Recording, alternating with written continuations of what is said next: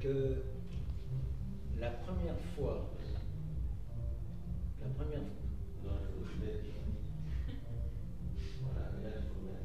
La première fois que je l'ai rencontré, il ne m'a pas laissé une impression extraordinairement sympa.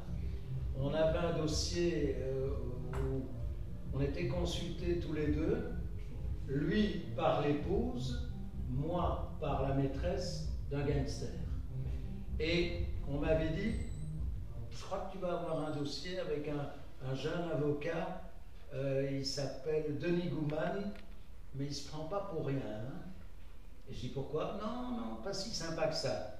Bon, ben, on va voir. On s'est rencontrés et il s'attendait à ce que je lui dise immédiatement Bon, ben moi j'ai été consulté, donc je vais intervenir tout seul. Je lui dis Mais je suis tout à fait ravi d'intervenir avec vous. On est intervenu à deux. Immédiatement, on s'est magnifiquement bien entendu et on se voyait euh, de temps en temps au palais. Lui, il était à ce moment-là stagiaire. Moi, j'avais bien sûr plus d'années de barreau que lui.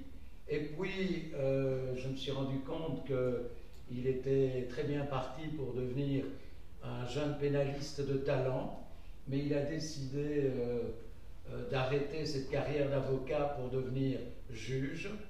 Et c'est. Comment Procureur. Procureur, oui, oui, tout à fait. Magistrat d'abord, procureur. Et puis là, ça n'a cessé de devenir un procureur dont on parlait beaucoup.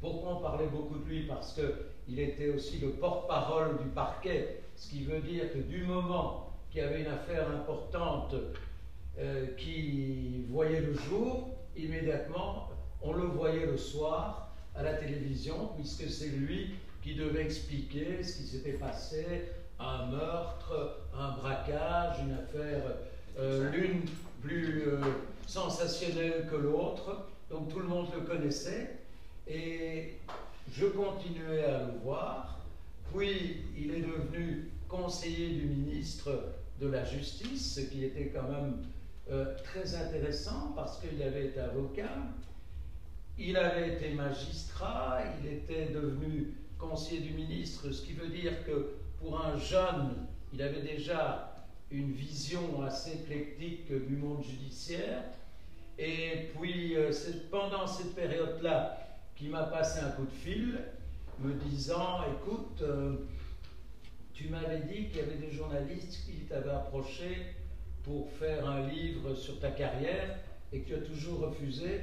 Eh bien, moi, j'aurais envie de faire ce livre avec toi, mais d'une manière différente, à savoir, on parlerait bien sûr des expériences que tu as vécues, mais pas comme quelqu'un qui trouve ça formidable. C'est pas dans cette optique-là que je voudrais le faire, mais plutôt pour apporter la contradiction avec ce que tu dis, euh, pour donner mon avis de magistrat. Et ça, j'ai été tout de suite séduit. Et ce livre a été vraiment une expérience pour nous deux euh, extrêmement agréable. D'une part, parce qu'il a eu un certain succès, ma foi, il vaut quand même mieux écrire un livre qui sera un peu lu, plutôt que de dire on a écrit un livre, mais il n'y a jamais personne qui nous a dit qu'il l'avait lu. Euh, au niveau médiatique, on a été invité partout. On a eu la chance de, de, faire beaucoup de trucs ensemble.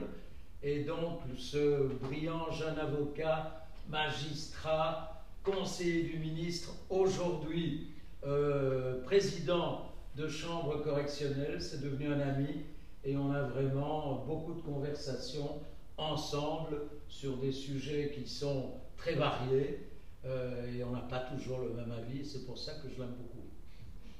Et en dehors de cette amitié, est-ce la seule fois où vous avez travaillé ensemble?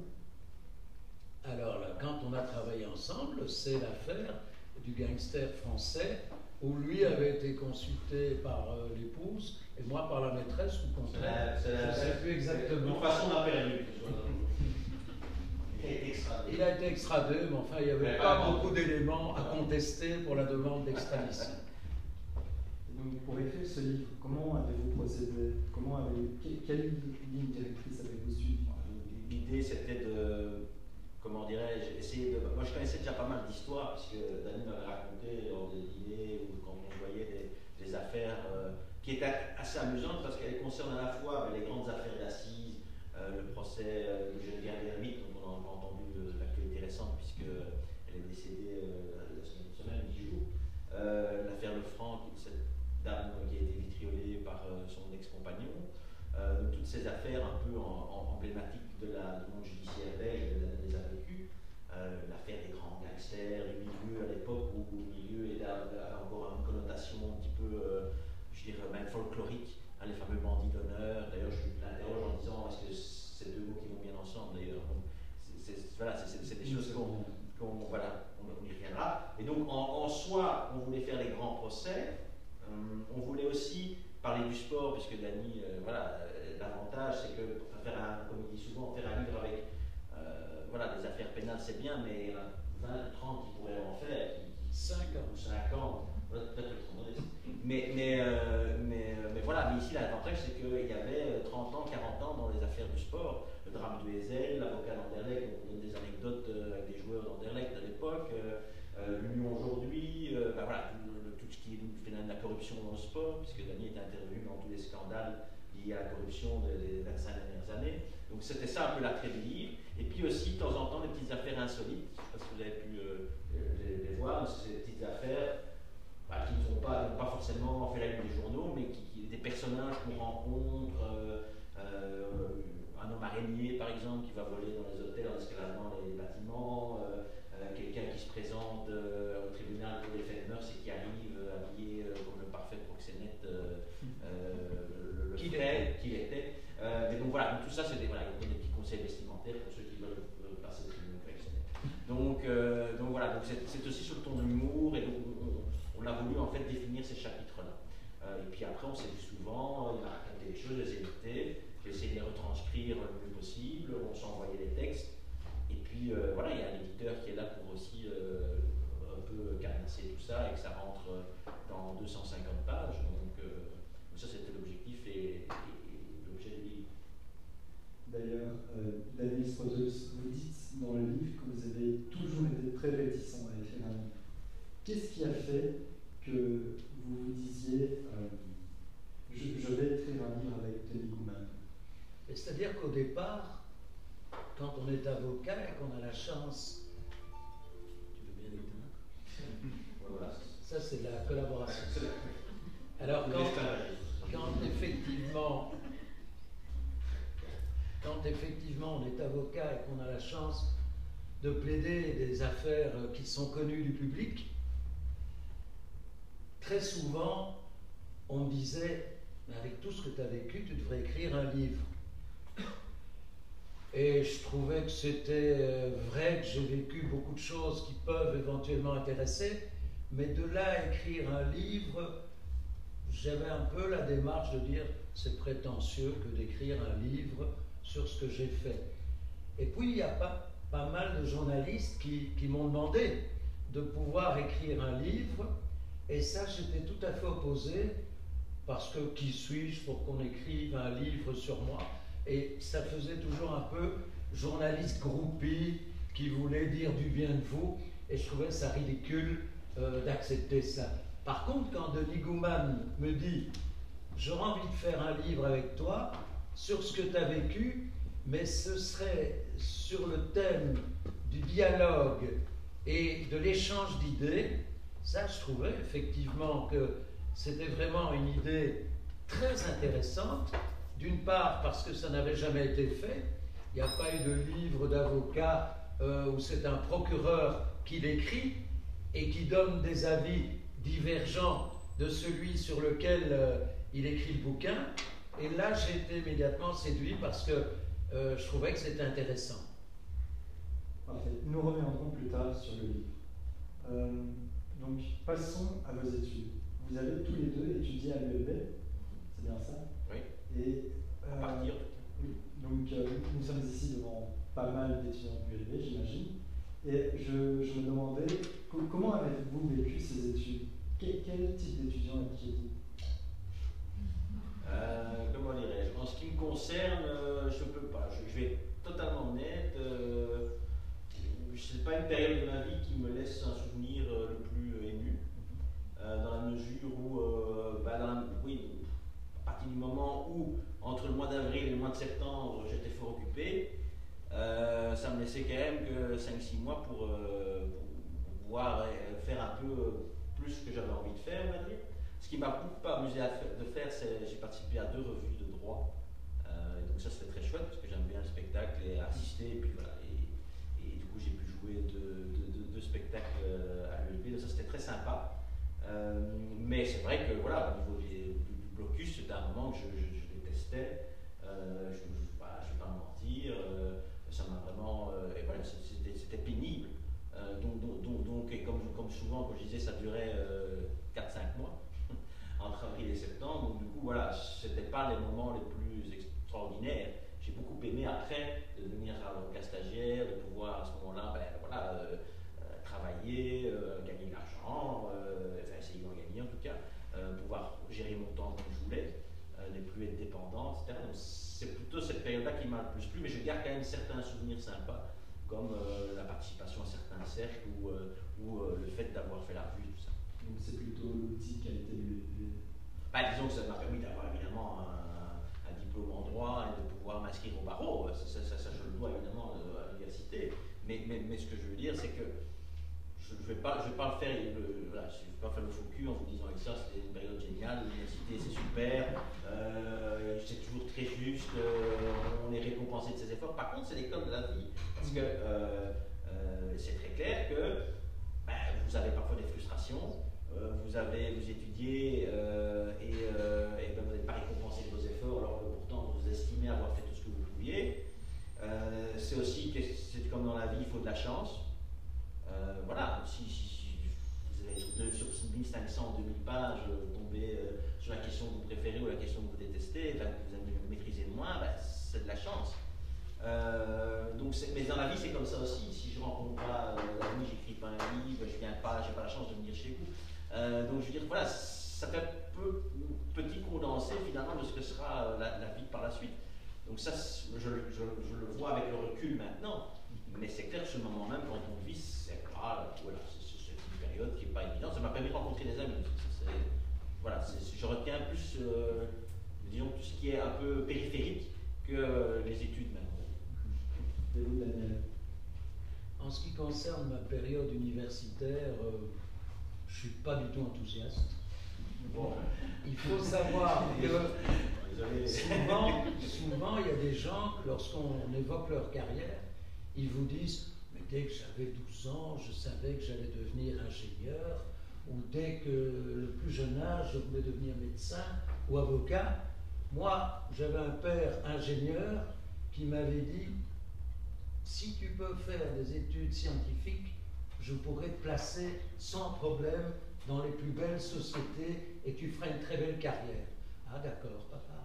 Et je vais te donner un conseil, inscris-toi en latin maths de manière telle que pour faire des études scientifiques, c'est le meilleur moyen d'y arriver, c'est la meilleure section. À partir de la troisième année, en latin maths, j'ai découvert la géométrie descriptive, la géométrie dans l'espace et c'est devenu horrible pour moi. Je détestais les mathématiques à un point extraordinaire, mais j'étais en quatrième année déjà, donc il n'y avait plus moyen de changer et j'ai continué. Heureusement, à l'époque, les cotations, c'est comme ça que ça s'appelait, il y avait la moitié des points pour les examens et la moitié des points pour les devoirs. Et comme c'est mon père qui faisait tous mes devoirs, j'arrivais toujours à avoir 51, 52%. Et donc j'ai terminé euh, très médiocrement mes humanités. Et le problème, c'est que je dois choisir une faculté. Et on arrive au mois d'août, 15 août environ. Et à l'époque, je jouais beaucoup au tennis. Euh, c'était c'était mon sport préféré, c'était pas encore le padel. Et j'arrive au club où je m'entraînais tous les jours, et il y avait le, meilleur joueur du club qui était là, et qui lui avait fait Solvay, et qui était un brillant élève, et avec un peu la suffisance de certains étudiants brillants, il me dit Alors, Spotels, tu es en train du maintenant Et qu'est-ce que tu vas faire? Ben, euh, Le problème, c'est que je ne sais pas du tout ce que je vais faire. Mais on est le 15 août. Dans 15 jours, tu dois t'inscrire. Qu'est-ce que tu vas faire? Mais le problème, c'est que je ne peux rien faire où il y a un peu de mathématiques, donc Solvay, Sciences Éco, toutes ces belles facultés, parce qu'à mes yeux, c'était les plus belles facultés. Je ne peux pas les faire. On me dit, mais il n'y a aucun problème. Fais le droit. Le droit mène à tout. Tu peux être juriste, tu peux être magistrat, tu peux devenir avocat. Il y a plein de possibilités avec des licences spéciales, c'est comme ça que ça s'appelait, complémentaires, et tu auras beaucoup de possibilités. Et je lui réponds, ah, c'est peut-être une idée. Et le soir, je rentre à la maison, et mon père, qui est un peu soucieux de ma forme tennistique, me dit, alors, t'as bien joué? Non, je n'ai pas joué parce que j'ai rencontré quelqu'un et voilà, je m'inscris en droit. Je vois encore la tête de mon père en droit. Je dis oui, en droit. Et je reproduis le discours qui m'avait été tenu l'après-midi comme si j'étais convaincu.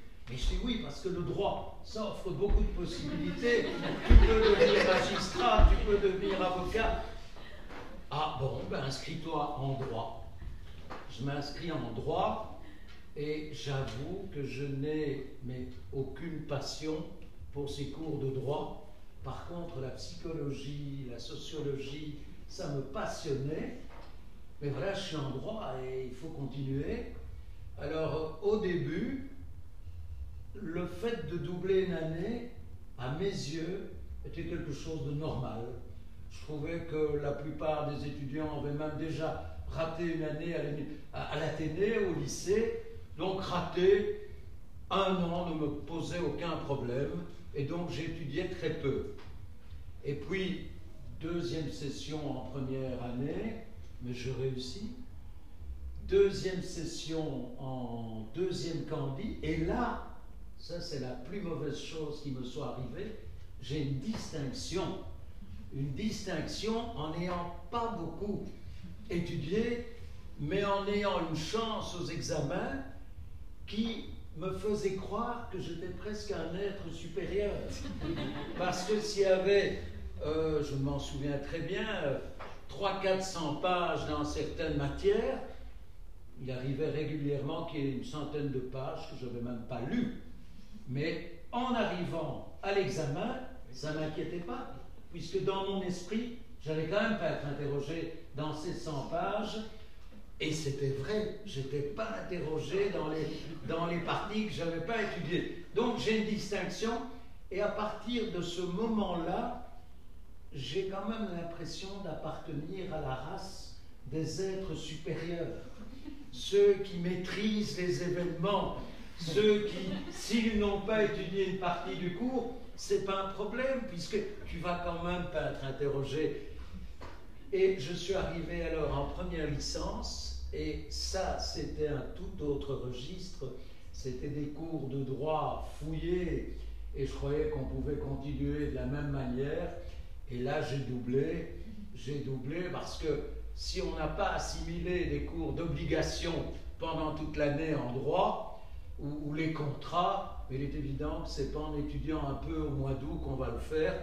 Et ça a été un échec. Euh, Total. Et là, contrairement à ce que je croyais, j'étais très marqué par le fait d'avoir doublé. Moi, qui considérais que ce n'était pas un problème de doubler, là, je me suis senti vraiment coupable, coupable de ne pas avoir fait ce qu'il fallait faire, et je suis devenu, à partir de ce moment-là, disons, un, un bon étudiant. Un bon étudiant, mais toujours pas passionné par les cours de droit. Par contre, en troisième année, je décide d'aller au palais de justice pour voir ce qu'était le palais, voir ce qu'était le métier d'avocat, voir ce qu'étaient les plaidoiries. Et là, je découvre littéralement coup de foudre.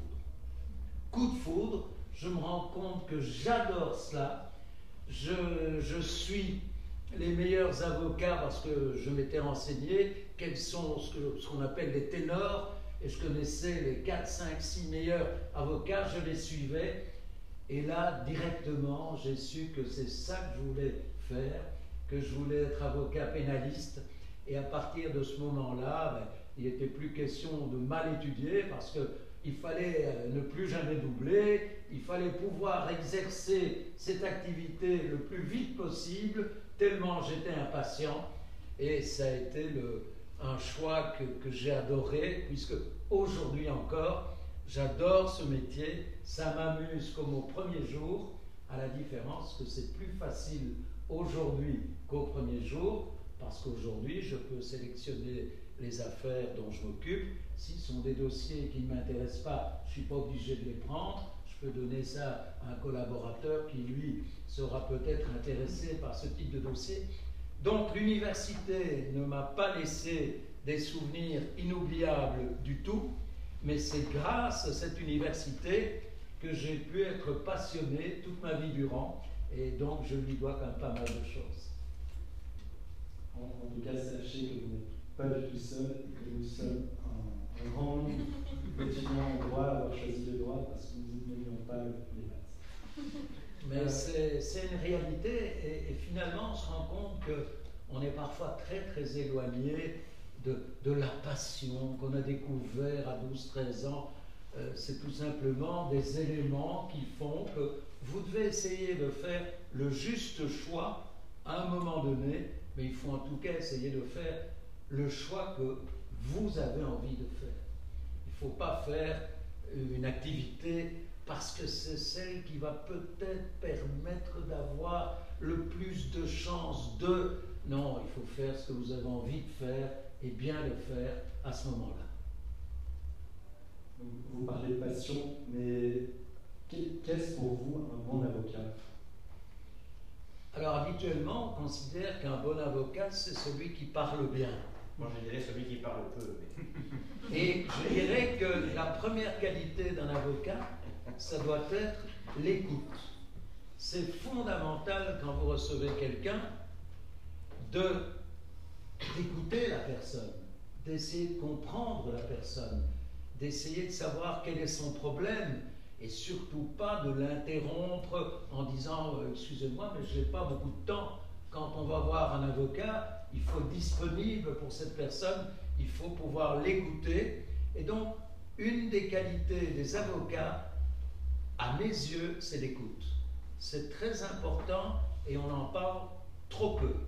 On parle toujours des qualités d'un avocat, mais c'est une qualité que je trouve indispensable et que certains ténors, puisqu'on appelle certains bons avocats euh, des ténors, qui n'ont pas nécessairement cette capacité d'écoute parce qu'ils préfèrent s'écouter parler que d'écouter leurs clients.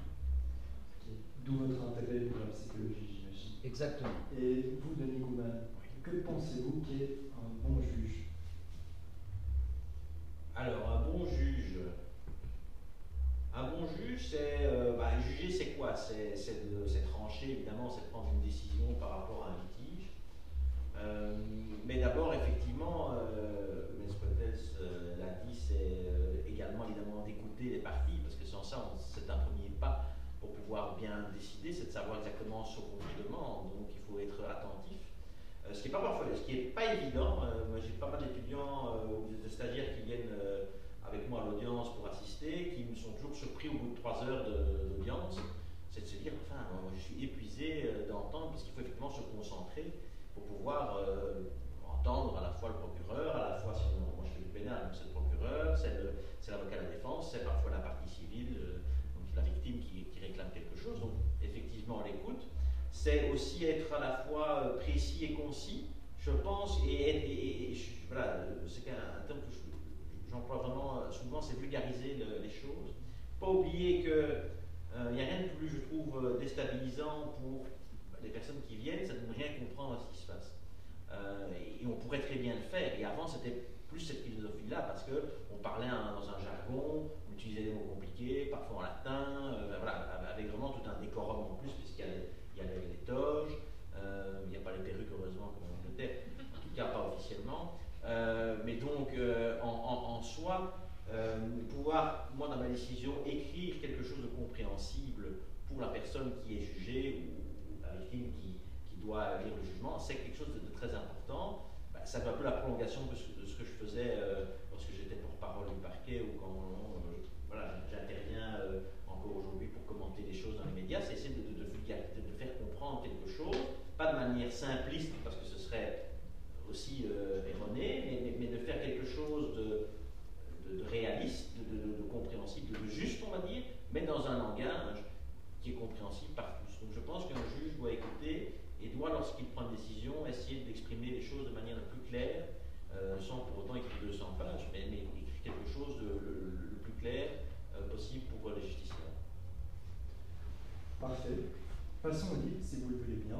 Euh, vous parlez dans le livre du cas de Marcel Lacroix, un, grand criminel qui se être de faire partie du banditisme d'honneur. Avez-vous noté une évolution du, milieu criminel euh, tout au long de votre carrière? Alors, je, vais plutôt euh, évidemment laisser parler Dani là-dessus, qui a 40 ans d'expérience par rapport à ça. Je pense qu'il dira effectivement, et je peux rebondir là-dessus, c'est que la question qui s'est posée dans, ce chapitre-là, c'est un peu le dernier grand procès des, bandits euh, du milieu, un petit peu, voilà, avec ce qu'on dit les codes d'honneur, etc. Alors, j'ai posé la question à Dani dans le livre, de dire, mais bon, est-ce que bandit et honneur, ça va bien ensemble? Parce que même si tu dis que ce sont des bandits d'honneur, euh, et qu'en gros c'est la parole donnée, point dans la main, euh, et, voilà, ça n'en reste pas moins parfois des assassins, puisqu'il y a quand même certains qui ont du sang sur les mains, pas tous, mais quand même certains qui ont du sang sur les mains, et que aller dire à la famille de la victime, oui, voilà, euh, ce monsieur a tué votre frère, votre fils ou votre femme, mais bon, c'est un gars sympa, hein, c'est un bandit. Enfin, c'est voilà, pas, pas, un vrai méchant. C'est toujours un, peu particulier. Alors, je caricature évidemment peu les propos. Euh, mais, mais, mais, euh, mais, voilà, donc, je, je, crois qu'il faut faire cette nuance-là. Euh, et, mais, pour l'évolution de la criminalité, effectivement, je pense que ça a, bien évolué depuis 40 ans. Je vais peut-être laisser Dany brosser le, C'est vrai que la, criminalité a totalement évolué et j'ai connu une époque où il y avait véritablement ce qu'on appelle le milieu. Je ne sais pas si vous savez ce que c'est le milieu. C'était une sorte de société parallèle criminogène qui était composée de délinquants avec euh, ce qu'on appelait le parrain. C'était en quelque sorte le chef de cette structure pyramidale et ce milieu, il existait, disons, j'ai presque envie de dire, non pas dans chaque ville, mais en tout cas dans les villes les plus importantes. Vous aviez un milieu liégeois avec euh, un personnage qui était très connu, en l'occurrence à Liège, c'était Marcel Avran. Marcel Avran, euh, dont on a beaucoup, beaucoup parlé dans la presse, et qui était considéré comme un de ces truands emblématiques et il y avait alors ceux que l'on appelait les lieutenants, qui étaient des, figures euh, moins emblématiques dans ce microcosme. Et alors il y avait les, les coursiers, ceux qui finalement faisaient le petit boulot. Et c'était assez symptomatique. Et ce qu'on remarquait, c'est qu'ils avaient une activité de délinquants, certains par exemple étant des braqueurs, faisait des, braquages, il faisait des hold-up, et certains euh, hold-up ont mal tourné, et on se trouvait évidemment dans l'hypothèse envisagée par Denis Gouman, mais c'était des gens qui, en dehors de leur activité de délinquant, pouvaient parfaitement, lorsque vous les rencontriez, être, j'ai envie de dire, sympathiques, sympathiques comme le kidam euh, traditionnel, et c'est en cela qu'on disait sont des bandits d'honneur, et le terme est tout à fait effectivement critiquable parce que est-ce qu'on a de l'honneur quand on est un délinquant de la sorte? Mais dans leur microcosme, ils avaient une forme de respect de la parole. On ne balançait pas. Balancer, ça veut dire euh, non, euh, c'est pas moi, mais par contre c'est un tel qui a fait. La règle, on ne balançait pas, c'était ça l'honneur, de ne pas dénoncer. Et puis on a constaté que cette formule qui existait il y, a, maintenant déjà un bon bout de temps a progressivement disparu de par l'arrivée de bandes de délinquants venant de pays euh, différents, notamment une très forte délinquance des pays de l'Est, où on se retrouve avec des gens qui ont toujours vécu dans leur pays dans la violence, parce qu'ils ont connu la guerre dans leur pays, parce qu'ils ont connu effectivement les pires atrocités, et lorsqu'ils viennent pour délinquer en Belgique, pour eux, euh, s'il faut tirer, on tire, s'il faut tuer quelqu'un, on tue, parce qu'ils ont vécu déjà dans un monde où la violence régnait euh, réellement dans leur euh, microcosme. Et donc, la notion du bandit a totalement évolué et ce sont souvent des gens d'une extrême violence et qu'on n'a pas de plaisir à, à, rencontrer comme on pouvait en avoir éventuellement avec certains clients que l'on voyait à la prison jadis, où ça ne m'amusait pas d'aller passer mon dimanche à la prison de Forêt et de Saint-Gilles, mais quand j'étais deux heures euh, dans le parloir avec certains, ça m'ennuyait pas d'être là parce qu'ils vous racontaient des choses qui vous faisaient découvrir un, un, autre monde, mais un autre monde qui existait. Et je crois qu'on a moins de plaisir aujourd'hui au niveau de la défense euh, et de la fréquentation de ces délinquants qu'autrefois où il y avait un dialogue qui pouvait s'établir. Et on pouvait notamment mettre en évidence euh, chez certains euh, le fait qu'il y avait d'autres possibilités pour eux que de délinquer parce qu'ils avaient un potentiel, parce qu'ils avaient des qualités et on pouvait essayer de les inciter, essayer de les inciter à les ramener sur le droit chemin ce qui maintenant, avec ces bandes venues de l'Est et autres, c'est beaucoup plus compliqué. Donc il y a vraiment une évolution. Et le bandit d'honneur, c'était dans ce microcosme qui était le leur, le milieu, mais pas évidemment parce qu'on peut dire que c'était des gens bien, pas du tout. Une grande évolution au cours d'une grande carrière. Forte évolution. Et euh, y a-t-il une, une, affaire que vous voudriez partager avec nous oh, Celle que vous voulez évoquer, vous avez, dont vous avez pu prendre connaissance dans le livre, choisissez. Et maintenant, il se rend compte qu'il ne l'a pas lu.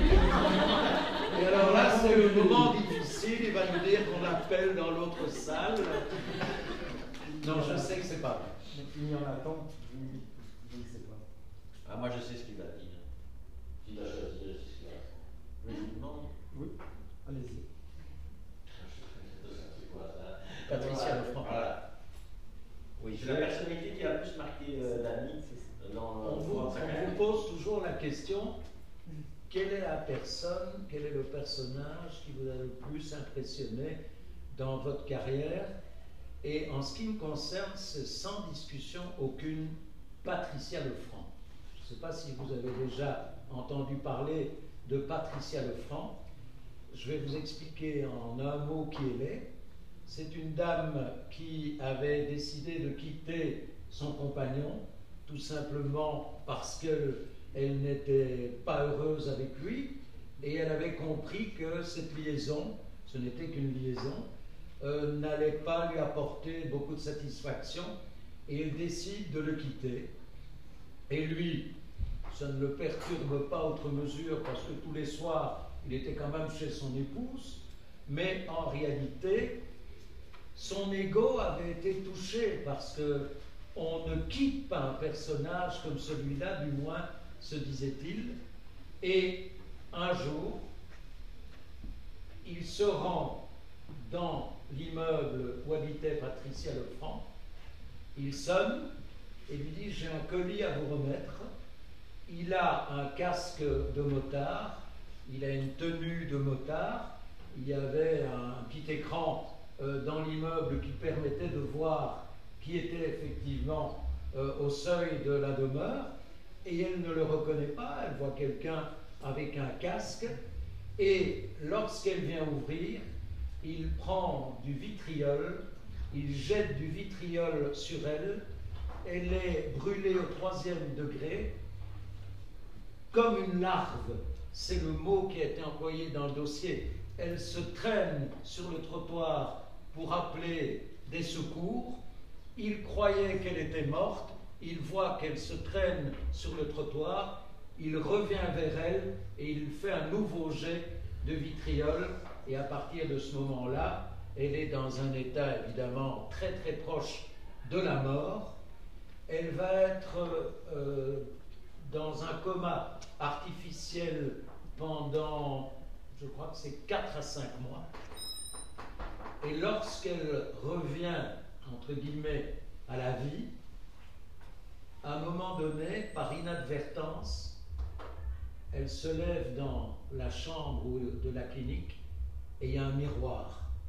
On avait bien dit qu'il ne fallait pas qu'elle puisse se voir, mais il y a eu une distraction et on avait laissé dans la chambre un miroir et elle se voit et là c'est l'épouvante. Elle voit qu'elle n'a plus de nez, elle voit qu'elle n'a plus d'oreille, elle voit qu'elle a perdu un œil et rendez-vous compte, elle va être opérée ultérieurement à 114 reprises. 114 reprises. Et on a pu rectifier tant bien que mal certaines choses. Elle a à nouveau effectivement une oreille, elle a, elle a un semblant de nez, euh, l'œil perdu, euh, euh, ben, on n'a pas pu le récupérer. Et ce qui fait que ce personnage est absolument incroyable, c'est que elle est devenue médiatisée. On l'a souvent invitée dans, des débats et quand on lui dit est-ce que vous pourriez expliquer votre statut de victime? Immédiatement, elle interrompt le journaliste et dit Je ne veux pas du tout que vous m'appeliez une victime. Parce qu'une victime, c'est quelqu'un qui subit. Et moi, je ne veux pas subir. Je veux essayer d'apporter ce que je peux apporter aux autres. Et toute sa vie, dans l'état qui est le sien, c'est d'essayer de militer pour des gens qui ont connu le même sort qu'elle. Elle a créé une, euh, ASBL pour interdire la vente libre du, du, vitriol, pour accueillir des femmes qui, qui sont dans une situation de détresse totale, et elle n'est qu'amour, elle n'est qu'empathie, et en plus, dans l'état qui a été le sien, elle n'est qu'humour. Quand il y a eu le procès euh, d'assises où le type, euh, le vitrioleur, qui n'a même pas eu un regard pour elle pendant tout le procès, il a été condamné au maximum de, la peine, et ça, c'était pas effectivement l'élément le plus important. Ce qu'elle voulait, c'est qu'on dise bien, que le jury, que la cour dise qu'il y avait bien eu tentative d'assassinat et qu'il avait voulu la tuer et que ce n'était pas l'autre alternative des euh, tortures. Elle était satisfaite parce que la cour avait reconnu qu'il en était bien ainsi. Et il y avait des dizaines de journalistes, il y avait des dizaines de caméras. C'était véritablement l'affaire parmi les plus suivies euh, de, l'après-guerre avec l'affaire L'Ermite et, du, Trou et quelques autres. Et tous les journalistes voulaient avoir une interview de Patricia.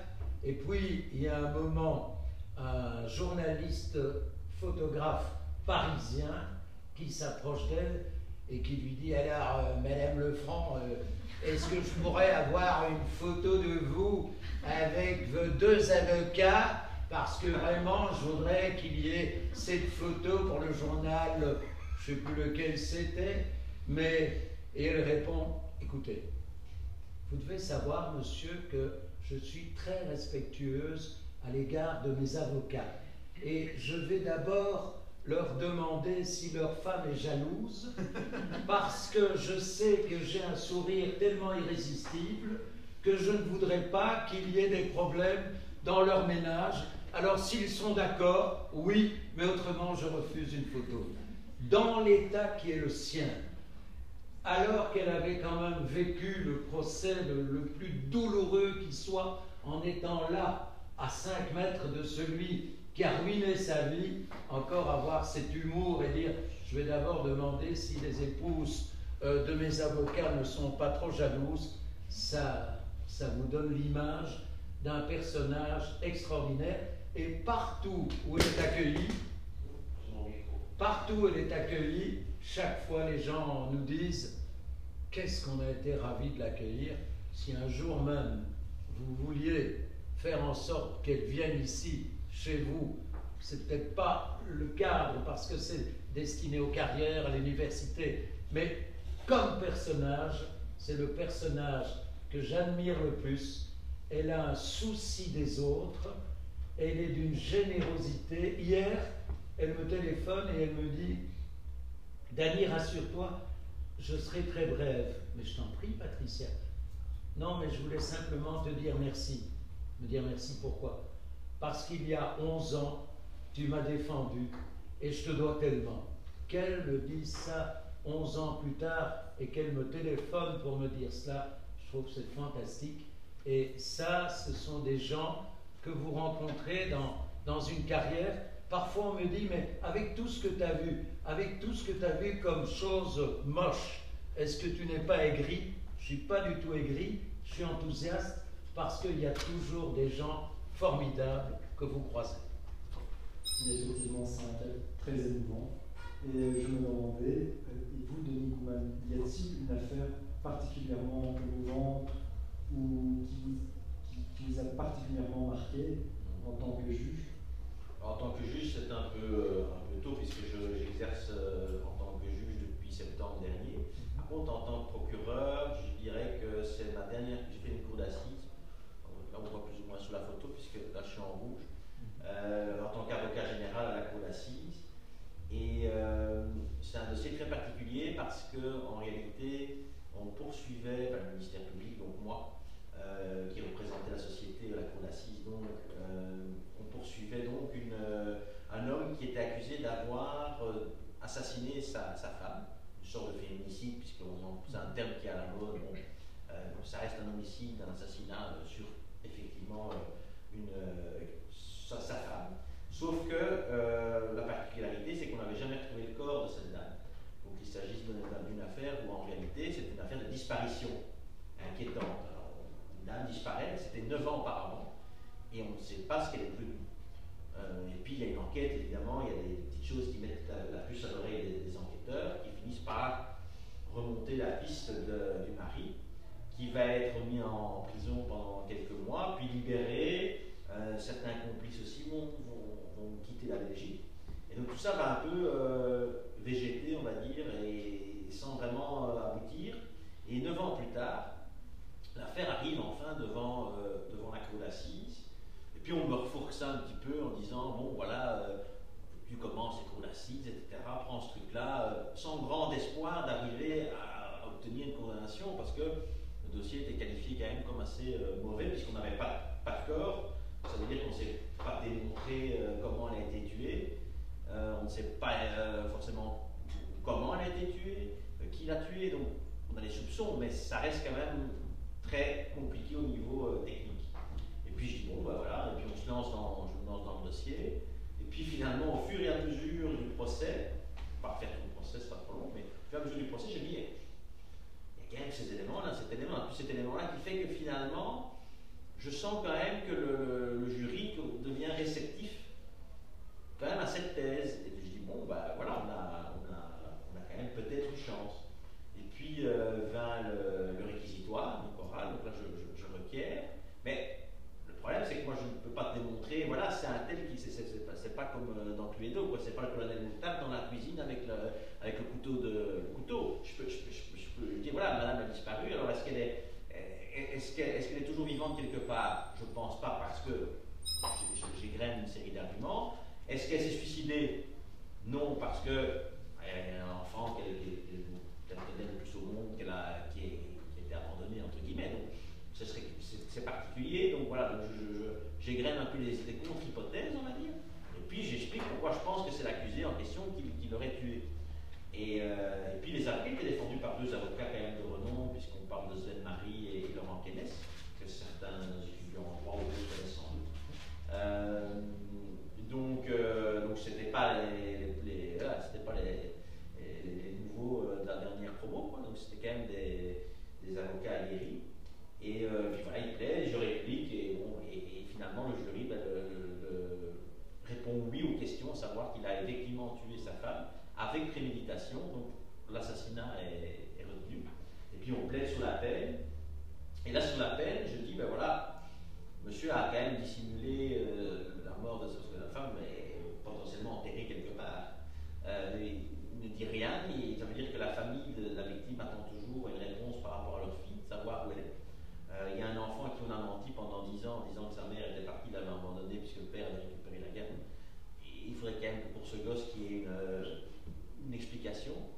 Euh, alors moi, au niveau de la, peine, je, demanderais une peine sévère compte tout ça, à 25, de 25 ans de prison. Euh, maintenant, si monsieur se lève, puisqu'il est convaincu d'assassinat, se lève et euh, explique comment son épouse est décédée, comment il l'a tuée, où est-ce qu'elle est, on pourrait éventuellement aller déposer une fleur quelque part, au moins en mémoire de cette dame. Là, je vous laisserai décider de la peine qu'il mérite, parce que j'estime que la société, neuf ans plus tard, ne doit pas euh, prévaloir sur ben, cette douleur de, des victimes. Et là, je sens que le gars, bon, qu'est-ce qu'il va, va, faire?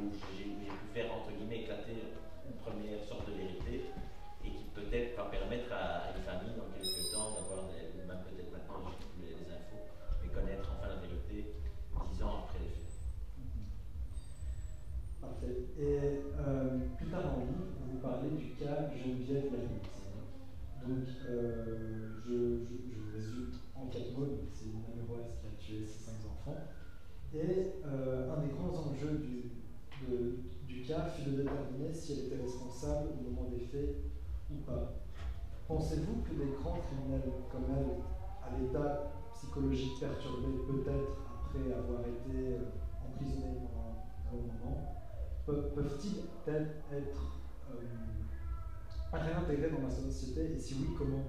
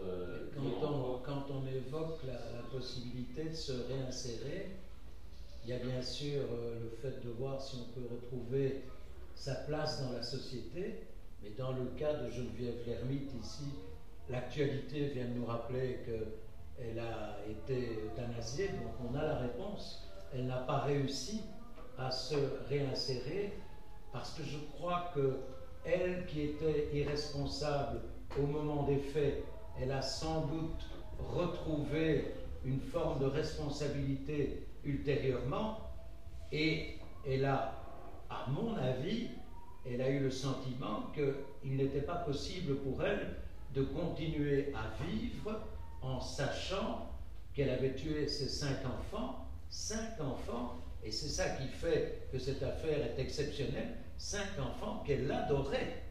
Et tout le monde, je dis bien tout le monde, considérait que c'était la meilleure mère qui soit lorsqu'on a interrogé les, amis, lorsqu'on a interrogé les, parents des autres euh, enfants, lorsqu'on a interrogé les, institutrices, les directrices d'école, tout le monde disait c'est une maman formidable qui est au petit soin pour ses enfants.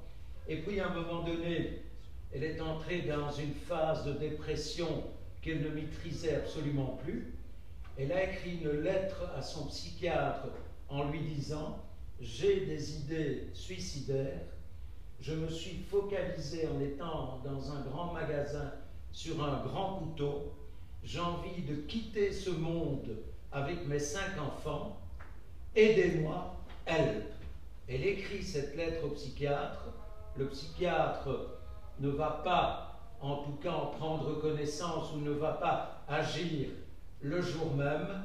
Et le lendemain, elle tue ses cinq enfants. Elle veut se suicider. Les cinq enfants sont malheureusement décédés dans des souffrances atroces et elle va survivre. Et l'élément décisif, c'est le fait que les psychiatres avaient considéré, avant d'avoir connaissance de la lettre, qu'elle avait sans doute droit à une diminution de la responsabilité qui était très importante, mais il n'avait jamais vu cette lettre. On parlait de la lettre qu'elle avait envoyée à son psychiatre, mais on n'avait jamais retrouvé cette lettre. Et puis le psychiatre comparait à l'audience, et il y a une grande effervescence, et le euh, président pose la question, mais la lettre en question, cette fameuse lettre pourquoi on l'a jamais trouvé Et on s'attend à ce qu'il réponde, mais j'en sais rien, pourquoi on ne l'a jamais trouvé Et il répond, mais la lettre, elle est dans ma voiture. Elle est dans votre voiture. Le président entre dans une colère qu'il parvient difficilement à dissimuler. On lui dit, on l'insulte presque en lui disant, dans le chef du président, bah, allez chercher cette lettre il va chercher la lettre dans sa voiture, suivi par une cohorte de, photographes, de journalistes, de caméramans. Il revient et le président dit, vous allez, mesdames, messieurs les psychiatres, prendre connaissance de cette lettre et vous allez nous donner un avis pour voir si vous gardez le même sentiment. Et les psychiatres, à la lecture de cette lettre, disent qu'elle doit être considérée comme totalement irresponsable, ce qui veut dire qu'elle devait être internée, c'est ce qu'on plaidait, et pour des raisons qui, en ce qui me concerne, sont toujours difficilement explicables, la Cour a estimé qu'il ne fallait pas suivre les psychiatres et qu'il fallait la, la condamner au maximum de la peine. Et c'est vrai que c'est un dossier qui me laisse un sentiment de grande amertume. Euh, on parle d'échec, oui, parce que on estimait que ce n'était pas la bonne décision qui avait été prise, mais je ne comprends toujours pas, à partir du moment où les psychiatres la considéraient comme totalement irresponsable, comment on a pu aller à l'encontre de cet avis qui, à mes yeux, devait être décisif. Et c'est en cela que c'est une affaire que, bien sûr, je n'oublierai jamais, mais personne ne peut oublier cette affaire. Toute la Belgique connaît l'affaire de Geneviève Lermite, mais euh, ceci illustre bien combien les décisions de justice peuvent parfois être tout à fait étonnantes et tout à fait incompréhensibles. Et c'est tellement vrai que vous pouvez avoir un résultat qui vous satisfait totalement aujourd'hui. Demain, on est en appel et vous recevez une décision qui n'a plus aucun rapport avec la décision qui a été rendue. Et c'est ça le rôle de la justice. C'est cela qui fait que la justice est humaine et qu'il ne faut jamais considérer que les choses sont évidentes au niveau d'une décision. Jamais on ne pourra dire quelle sera la décision rendue dans des affaires extrêmement importantes. Aujourd'hui, un juge va vous dire, considère qu'il n'y a pas suffisamment d'éléments que pour condamner ou que pour envoyer cette personne en prison et en appel, vous pouvez avoir un juge qui considère qu'il n'y a aucun doute qu'il y a suffisamment d'éléments pour condamner et envoyer la personne parfois pendant une très très longue période en prison. C'est le charme, mais c'est aussi le caractère parfois très dur de la justice. Parfait. Et euh, pour, pour, parler des plaidoiries un, petit peu, euh, vous avez eu l'occasion au cours de votre carrière de plaider dans différents pays, dans différents barreaux. Avez-vous euh, remarqué une différence entre le barreau bruxellois ou le barreau parisien dans la façon de plaider? Alors, c'est une excellente question. Quand vous dites que j'ai plaidé dans, dans différents pays, en tout cas francophones, oui. Et euh, en réalité, si on me demande est-ce que par exemple les avocats parisiens plaident d'une façon différente des avocats belges, oui, il faut savoir que les avocats belges ont tendance, lorsqu'ils plaident, à rester à l'endroit où ils sont, alors que les avocats parisiens, et Monsieur le Président, je voudrais vous dire que, et ils se baladent littéralement, donc c'est une façon différente de plaider, euh, plus de gestuels que les avocats belges, et alors une particularité, euh, c'est qu'ils s'écoutent beaucoup plus parler que les avocats belges. Ils sont terriblement satisfaits de ce qu'ils plaident et ils considèrent souvent que leur plaidoirie, c'est un morceau d'anthologie que le public devrait connaître. C'est, je le dis gentiment, mais c'est quand même une tendance de l'avocat parisien. Euh, il ne me reste plus que 15 minutes. Euh, j'aimerais parler un petit peu de votre carrière en tant qu'avocat du sport. Donc, étant jeune avocat, vous avez commencé. Comment avez-vous commencé à être euh, l'avocat de l'indirect Alors, ça, c'est une histoire assez amusante. Je connaissais le, neveu de Constant Van Stock, qui était le président d'Anderlecht et qui était très connu parce que c'était aussi un, grand homme d'affaires. Et je le rencontre euh, un soir, euh, on était sortis ensemble, le neveu en question, et il me dit, euh, ça te plairait éventuellement de devenir l'avocat d'Anderlecht? Parce que nous, on a un avocat, paraît-il, excellent avocat, c'est même un avocat très coté, il paraît qu'il est bâtonnier, mais il y a une chose que mon oncle ne supporte pas, c'est que quand il va chez son avocat, les trois quarts du temps, c'est pas le fameux bâtonnier en question qui le reçoit, c'est un collaborateur et mon oncle n'aime pas. Il dit qu'il a un avocat il estime avoir le droit d'être reçu par l'avocat qu'il a choisi. Et toi, ça te plairait d'être l'avocat d'Anderlecht Moi qui ai toujours aimé le, foot, ben, je dis évidemment. Bah écoute, tu dis, euh, je peux toujours en parler. Ça me paraissait quand même assez surréaliste. J'ai un avocat euh, pas très connu que je devienne l'avocat d'Anderlecht, qui est une marque, puisque en termes de marketing, on parle de marque, et Anderlecht, c'est une des marques les plus connues en Belgique, et j'entends plus parler du tout de la proposition, de la demande qu'il m'avait faite un soir devant une petite coupe de champagne dans un endroit sympathique. Et un an plus tard, je reçois un coup de fil.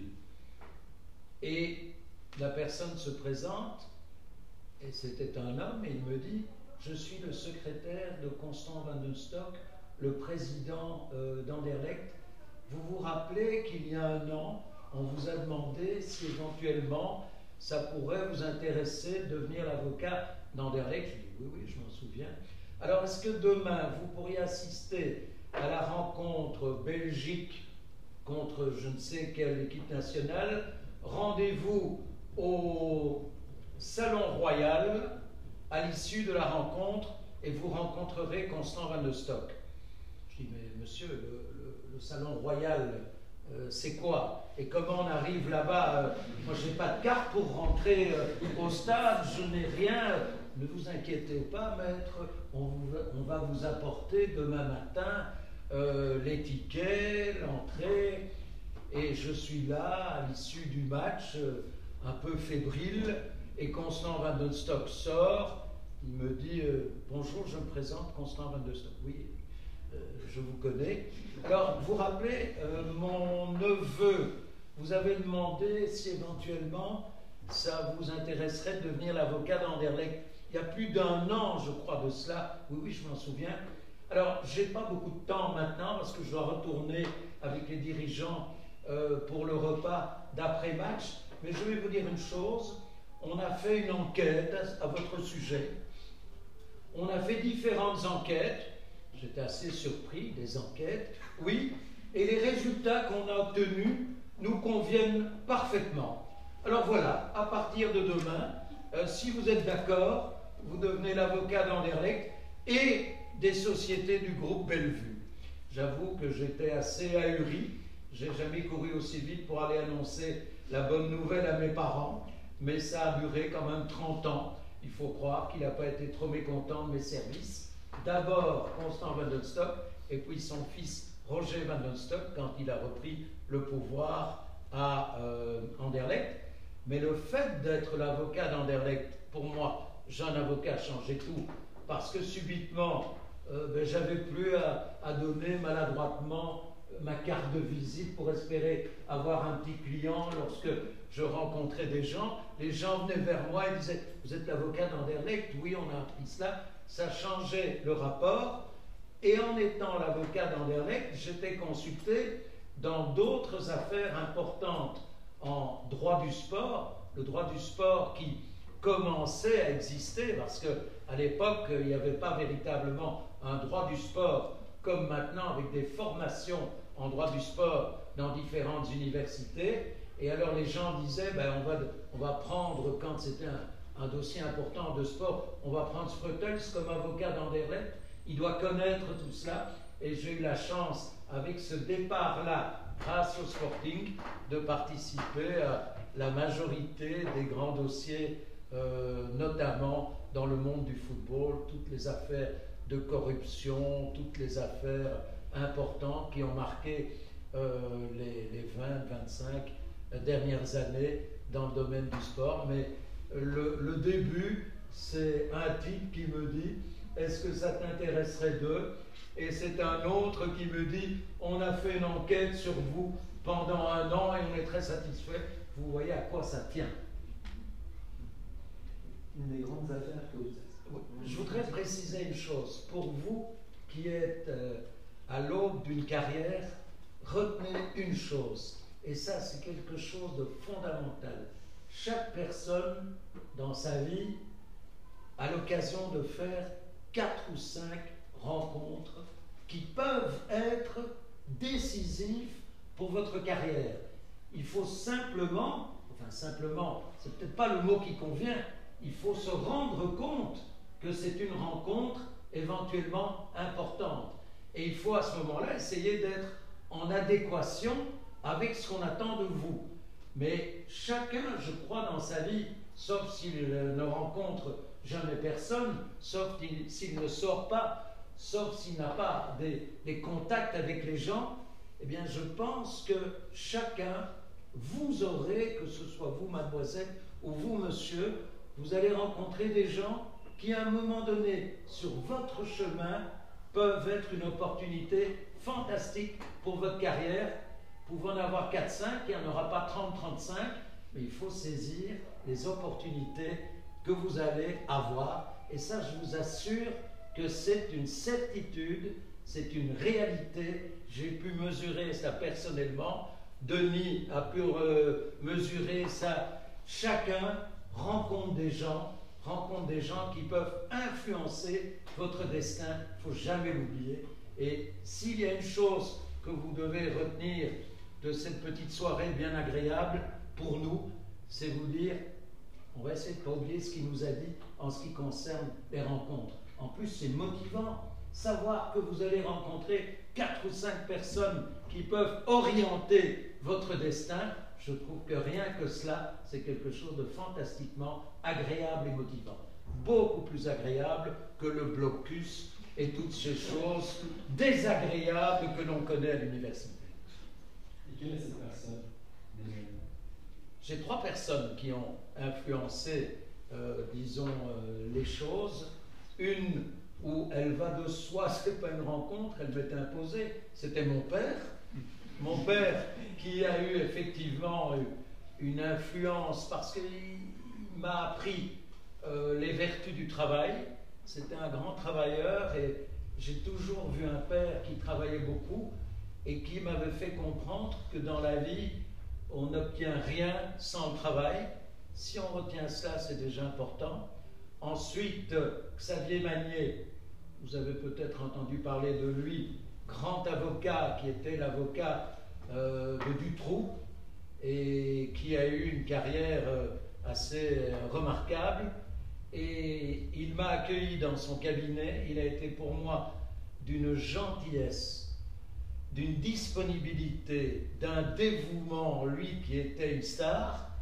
Et ça, je ne peux pas l'oublier parce que je me rends compte que si je ne l'avais pas rencontré, et si je n'avais pas rencontré ce type d'avocat-là, j'aurais peut-être été dans un cabinet où on fait des récupérations de créances, où on ne s'occupe que de beaux commerciaux, des choses sans doute utiles, mais qui ne m'auraient pas passionné du tout. Et Manier m'avait dit, euh, tu ne travailleras pas longtemps pour moi parce que tu es, tu es un indépendant, je, je sens que tu vas vite vouloir avoir ton cabinet, mais on a continué dans des beaux dossiers à travailler ensemble. Je lui suis très reconnaissant. Et la troisième personne en question, c'est tout simplement Constant Van qui, qui m'a donné une opportunité d'évoluer dans le monde que j'aimais, le monde du sport.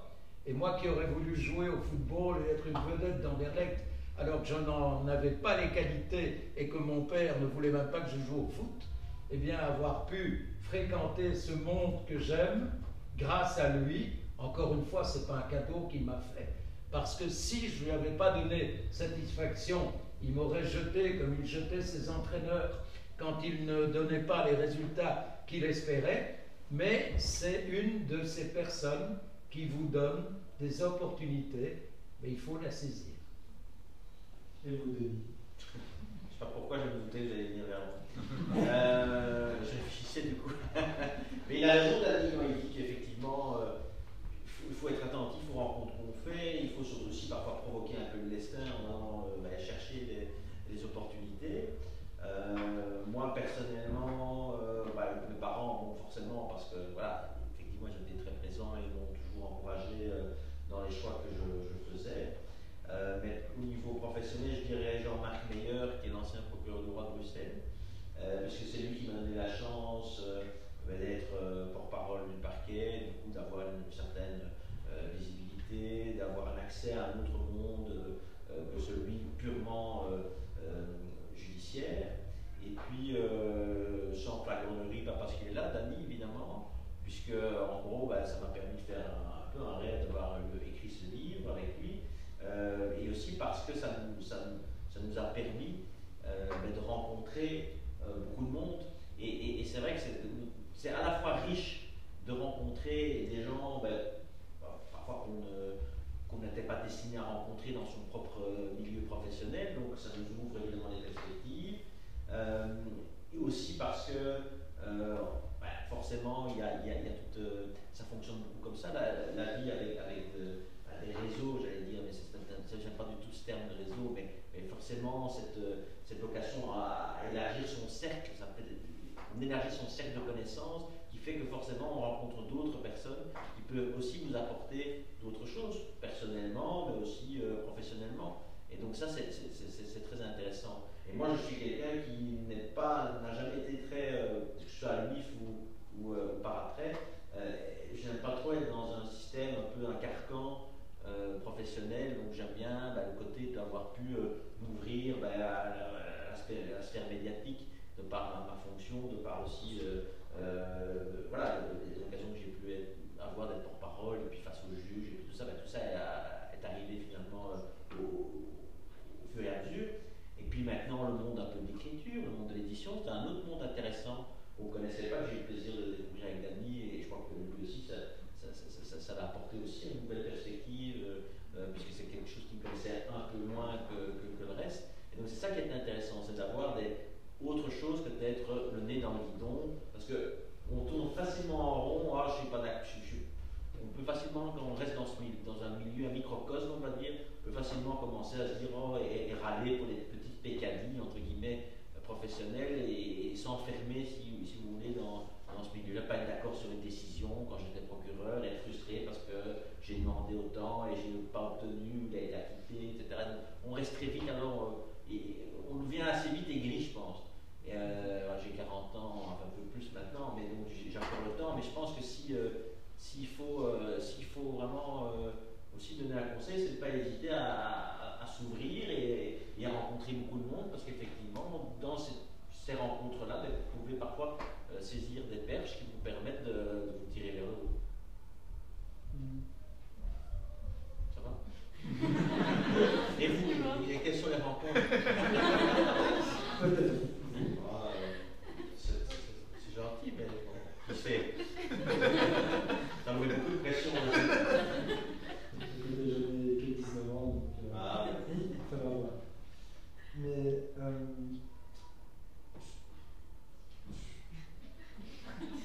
ça m'a bouleversé. Ouais, franchement. En émotion. non, mais euh, reprenez vos esprits, il n'y a pas de problème. On peut poser demander des questions là Non, pas encore. Pas encore Moi, je fais ça pour vous sortir de la rue. Il est bientôt 40.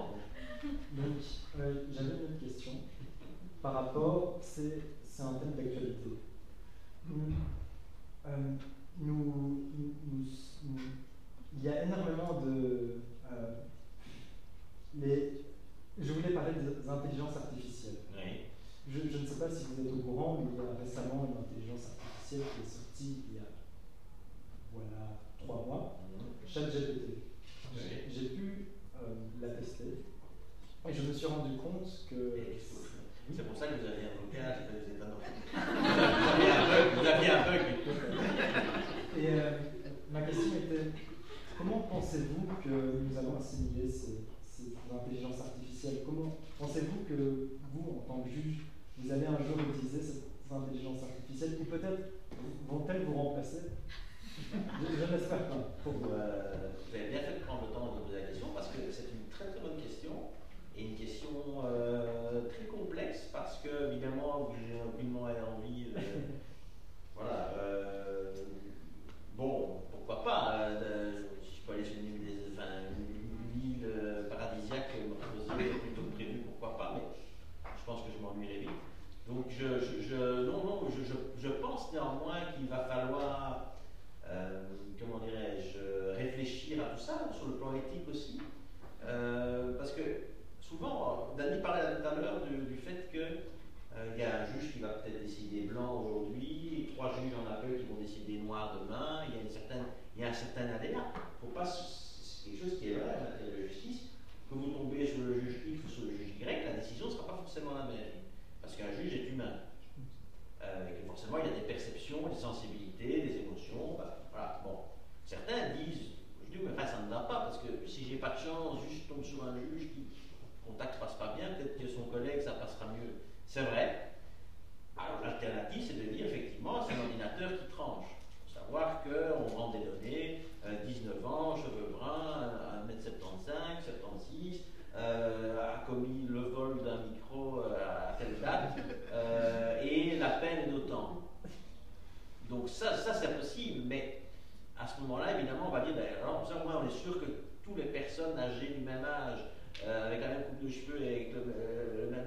parcours, vont être punis de la même façon. Mais ça enlève évidemment toutes les perspectives d'être raconté votre histoire, pourquoi vous êtes arrivé là, etc. Enfin, je fais un peu ce que, l'avocat dirait, je pense. Euh, et, donc, ça enlèverait tout ce côté humain et, émotionnel. Et, je pense que ce serait une grosse perte pour la justice d'avoir ce système. Maintenant, euh, qui est certains évolutions, je pense qu'on ne peut pas balayer ça la de la main et dire euh, ça n'arrivera jamais, parce que effectivement, il y a de plus en plus de, voilà, on, va vers ce genre de ce type de technologie. Mais je pense qu'il faudra bien encadrer, et je pense qu'on aura toujours besoin de personnes pour pouvoir au moins encadrer cette technologie, pouvoir euh, travailler sur le droit éthique, euh, sur l'éthique, sur euh, justement d'autres paramètres, parce que si d'un point de vue technique et mathématique, on aura peut-être ce type de méthode, il y aura toujours un, volet éthique, un volet sensibilité, etc. Donc il faudra quand même, à mon enfance, des, appuis humains, entre guillemets. Je ne sais pas si ça répond vraiment à votre question. Euh, mais donc, je ne je, suis, je suis pas inquiet, mais je, je, surveillerai en tout cas de très près ces évolutions-là pour être attentif à ce qu'il n'y ait pas euh, de dérapage. Ou, voilà, parce que je pense que ce serait vraiment un, voilà, côté néfaste pour, euh, pour la justice et pour la société en général. voilà, ça c'est peut-être parce que j'appartiens à une autre génération. Voilà. Mais Dani qui est très au fait de nouvelles technologies, vous, vous êtes En tout cas, sachez déjà que euh, au, début de, février, au début, février, en Colombie, un juge a déjà utilisé ChatGPT pour statuer. Donc, on parle de futur, mais c'est déjà le présent. Et, vous, Je crois que c'est une réalité à laquelle on va être confronté, avec euh, des risques qui me paraissent importants. C'est qu'on est de plus en plus confronté euh, aux réseaux sociaux, on est de plus en plus confronté, euh, disons, à tout ce qui est digital. Et le grand danger, c'est que toutes ces nouvelles techniques sont au détriment des rapports humains et des contacts entre les gens. Quand vous arrivez dans un restaurant maintenant, vous voyez parfois à la même table quatre personnes qui sont en train de, de lire leur, leur GSM c'est assez navrant. On est là pour se rencontrer, on est là pour avoir un dialogue, et on se rend compte qu'il n'existe plus. Et plus on va vers cette société digitalisée, plus on va vers cette forme d'intelligence artificielle, et moins on aura l'opportunité d'échanger avec les gens, et il faut être très attentif à cela. Oui, effectivement, c'est dommage, mais n'est-ce pas une fatalité? Je suis pas. un, sujet, sujet d'examen final en philo, euh, il n'y a jamais de fatalité, il y a toujours la possibilité de lutter contre la fatalité. Donc, euh, il ne faut pas considérer que c'est comme ça et que quoi qu'on fasse, non, il y a toujours des possibilités.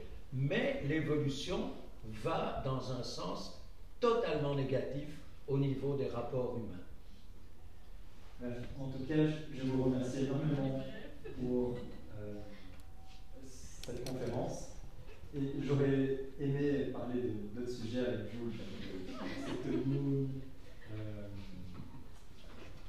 oui, la secte Moon, l'araignée, ou quand vous avez défendu, euh, je ne me rappelle plus de son nom, mais euh, pour le train de diesel. Mais euh, j'aimerais laisser la, parole au public. Du coup, si vous avez une question, n'hésitez pas. Euh, et pour vraiment, parce qu'on est déjà en cours, là, normalement, on n'est pas stressé. Hein. quel est votre. le dernier livre que vous avez lu, tiens? Qui n'est pas le leur, bien sûr. J'allais dire, on l'a vu quelques fois. Euh, vite. Bonsoir, euh, moi c'est. Euh, le dernier livre que j'ai lu, c'est la même maison d'édition, c'est celui de Zoé Marie, l'avocat rebelle. Euh, J'avais une question pour euh, Maître Protex, que je suis sûr beaucoup dans la salle à poser. Est-ce que vous, vous pouvez nous parler du papier bulle, s'il vous plaît De Du papier bulle. Oui, alors il faut que vous sachiez que Papier Bouteille, c'est une histoire qui me suit depuis de très nombreuses années. Dans le temps, c'était devenu une histoire tellement connue qu'on m'invitait à des dîners pour la raconter et ça prenait trois quarts d'heure. C'était devenu un show. Alors rassurez-vous, ici, on ne va pas en parler longtemps, mais en résumé, un soir, je décide de rentrer chez moi et de reprendre un certain nombre de dossiers pour travailler à mon privé. Et le matin, satisfait d'avoir bien travaillé, le lendemain matin, je vais au cabinet, j'ai un sac, un grand sac, parce que je ne pouvais pas mettre tous ces dossiers dans une serviette, j'ai un grand sac de plastique, je le dépose contre la façade du cabinet et je sonne, la secrétaire euh, m'ouvre la porte, et à ce moment-là, elle me dit, Maître Frotels, on vous demande au téléphone. Oui, oui, j'arrive, j'arrive. Je prends le téléphone, ça dure euh, deux minutes, je reviens, je vois plus le sac. Le sac avec 10 à 20 dossiers, avec euh, des reconnaissances de dettes dedans, des choses dramatiques. Mais on n'est jamais vraiment sûr de ce qu'on fait. Donc je me dis peut-être que j'ai cru que je l'avais déposé contre la façade et en réalité il était peut-être encore dans la voiture. La voiture est là, 5 mètres. J'ouvre le coffre, il n'y a pas de sac. Et tout d'un coup, je suis interpellé par quelqu'un, un voisin, qui me dit Maître Hotels, vous cherchez quelque chose? Je ne suis pas très fier de moi. Je dis ben, écoutez, j'avais l'impression euh, que j'avais déposé ici un, un, sac contre la façade, un sac brun. Euh, oui. Ah, écoutez, il y a la voirie qui est passée, le camion de la voirie est passé, et ils l'ont jeté dans le camion de la voirie. Ah bon? Merci beaucoup, monsieur. C'est le moment le plus horrible de ma vie. Qu'est-ce que je vais dire à ces clients si je dois annoncer à des clients que leur dossier est dans le camion de la voirie? Je deviens fou. Je deviens fou, mais si je vais quand même téléphoner à la voirie pour essayer de savoir quel est l'itinéraire de ce camion, parce que ces camions ils déversent quelque part euh, le contenu euh, en question, et je téléphone à la voirie d'Anderlecht, et je dis voilà, monsieur, je suis avocat, et par inadvertance, j'ai déposé un sac contre la façade de mon immeuble, et le camion de la voirie l'a emporté. Et j'entends un type qui dit Oi. Marcel, viens un peu, parce qu'il y a un pays ici qui dit qu'il a est avocat, il dit qu'il est avocat, qu'il a déposé un sac contre la façade de son cabinet, enfin, je sais pas quoi, et il demande quel est l'itinéraire. Permettez, maître. Il revient au téléphone, il dit Voilà, le camion déverse le long du canal dans une demi-heure. Il aura fini sa tournée. Mais ne traînez pas, il dit, parce qu'il risque d'être là avant vous. Je vais le long du canal, je vois l'endroit qui m'a été indiqué, et je vois qu'en réalité, le contenu des camions de la voirie, ça représente une montagne de 30 à 40 mètres de haut. J'ai dire que mes dossiers, c'est là-dedans qu'ils sont. Et je suis au désespoir. Et j'attends et je ne vois pas arriver le camion. Je retéléphone et je dis Monsieur, vous m'aviez dit que le camion arriverait là dans un laps de temps très court et Il n'y a pas eu de camion. Il n'y a pas eu de camion. Marcel, le type tout à l'heure, là, avec son dossier, enfin, oui, euh, il dit qu'il n'y a pas eu de camion. Et comment est-ce que c'est possible, ça? Permettez, monsieur, on vérifie. Et alors, il a ce mot incroyable. Il dit c'est normal qu'il n'y ait pas de camion parce qu'aujourd'hui, c'est papier-bouteille. Papier-bouteille, et qu'est-ce que ça veut dire, monsieur? Ça veut dire qu'aujourd'hui, on ne prend pas les immondices, on ne prend que les papiers et les bouteilles. Et alors, c'est pas le long du canal, c'est en réalité dans un autre endroit, euh, près de Saint-Josse, je crois. Alors, il me dit, je vais vous donner l'itinéraire, vous pouvez toujours essayer de retrouver le camion, mais bonne chance pour le retrouver. Je prends l'itinéraire, et à un moment donné, il m'avait donné le numéro du camion, et je vois devant moi, dans la petite Alfa Romeo, je vois le numéro du camion. J'ai dit, c'est donc là, dans cette benne, que mes dossiers se trouvent. Au feu rouge, je viens me mettre à côté du camion et je fais signe. Le type qu'est-ce qu'il y a?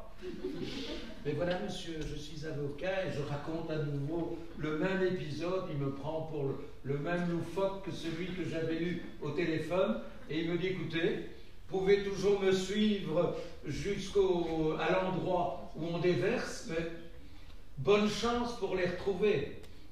J'arrive là-bas et je vois qu'au bout de la salle du hangar, il y avait également non pas 30 ou 40 mètres de détritus euh, de hauteur, mais c'était quand même très impressionnant.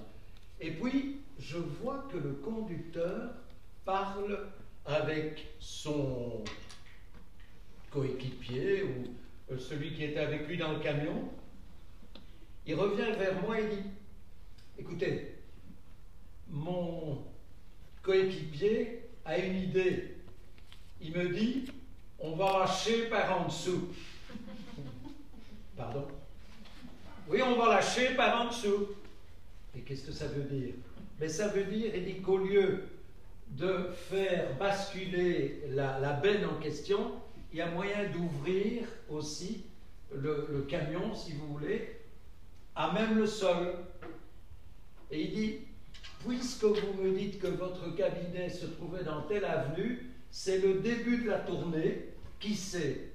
On lâche par en dessous et après 30 secondes, je vois apparaître le sac, le sac qui n'était pas déchiré, il n'y avait pas une seule tache sur aucun dossier. Alors ça, c'est l'histoire assez hallucinante de papier bouteille, mais je peux vous dire qu'au retour, au volant de ma petite Alfa Romeo, avec le sac sur le siège arrière, j'étais un empereur. Alors voilà, je dis souvent, je ne le raconte plus, mais vous étiez tellement sympathique que je voulais quand même vous la faire partager. Je ne sais pas si tu as encore une.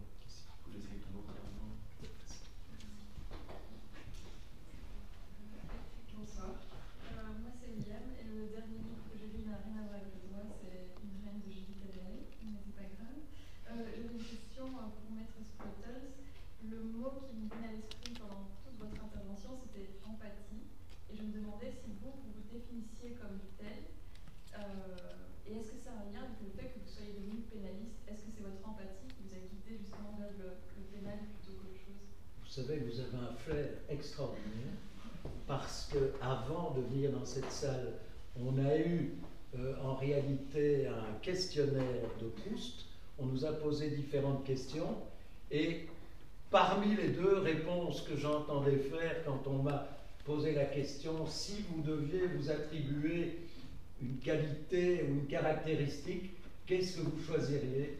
Et il y a incontestablement l'empathie. Effectivement, j'aime les gens, j'aime les gens, et si j'ai tellement aimé, si j'aime tellement le pénal, c'est parce que c'est chaque fois des rencontres, des rencontres qui vous permettent de, de croiser des gens que vous n'auriez jamais imaginé croiser, dans le bien ou dans le mal, dans l'horreur ou dans la vertu, et c'est chaque fois l'opportunité de découvrir un, monde dont vous ne connaissez rien. À un moment donné, je suis devenu l'avocat d'un directeur général d'un casino. Et c'est un procès qui a duré pendant trois ou quatre mois. Mais j'ai découvert le monde du poker, j'ai découvert le monde du jeu. Je ne connaissais rien de ce monde. À la fin, j'étais presque quelqu'un qui pouvait donner un avis autorisé sur ces questions. Quand vous êtes consulté dans le cadre de bandes urbaines, je savais à peine ce que c'était une bande urbaine, puis puisque vous défendez quelqu'un qui est inhérent à ce microcosme, ben, vous devez vous documenter. Et le monde des bandes urbaines, c'est un monde qui est extrêmement intéressant parce qu'il faut essayer de découvrir comment certains en arrivent à commettre des, des gestes de plus en plus graves, de plus en plus inquiétants, mais que chez eux, ça répond à une motivation.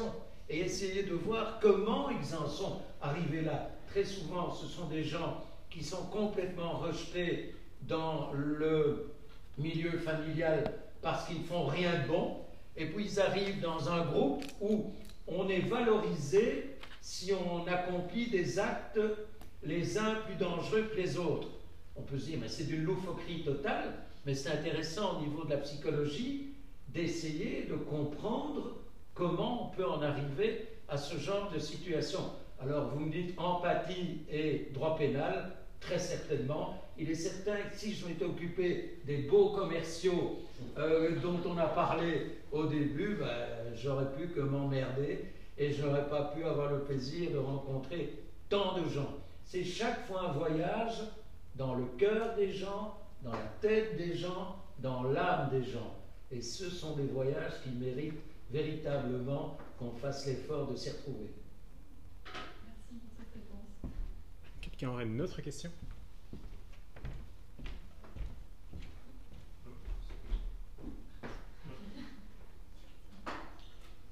Non, je ne raconte pas tes bouteilles qu'une seule fois. Quel est votre dernier livre euh, Du coup, une question pour euh.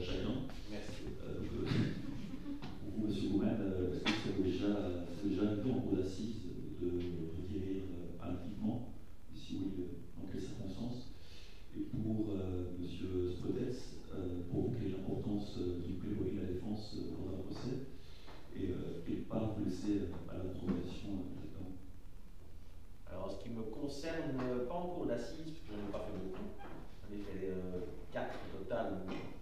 C'était chaque fois des faits qui étaient, euh, à mon sens, clairement établis. Par contre, euh, lorsque je requérais devant le tribunal correctionnel, ça m'est arrivé, pas régulièrement, mais ça m'est bien sûr arrivé dit toujours que. Enfin, il faut, il faut, être clair en tant que ministère public, donc on représente la société c'est pas euh, taper avec le bâton ou faire euh, la morale aux gens. Euh, c'est simplement expliquer qu'il y a des conséquences parfois à certains actes, et, enfin, à tous les actes qu'on pose, mais, mais qu'à un moment ou à un autre, il faut parfois qu'il y ait un haut là qui soit mis. par contre, quand il y a des éléments qui me laissent à la lecture du dossier encore dubitatif, où j'ai effectivement des doutes par rapport à certaines choses, ça m'est effectivement arrivé de le requérir, et sans état d'âme, parce que on a beau avoir un rôle, à savoir de soutenir l'accusation, la défense, etc. Je pense qu'il y a un moment aussi où on doit faire objectivement un constat. Euh, si on veut être de bonne justice, c'est de pouvoir dire, ben là, il y a des éléments euh, qui sont insuffisants pour pouvoir euh, requérir, requérir, une condamnation, bien sûr. bien sûr. Et la question, l'importance de la, la plaidoirie, la préparation ou la versus l'improvisation assise ou en général euh, En général.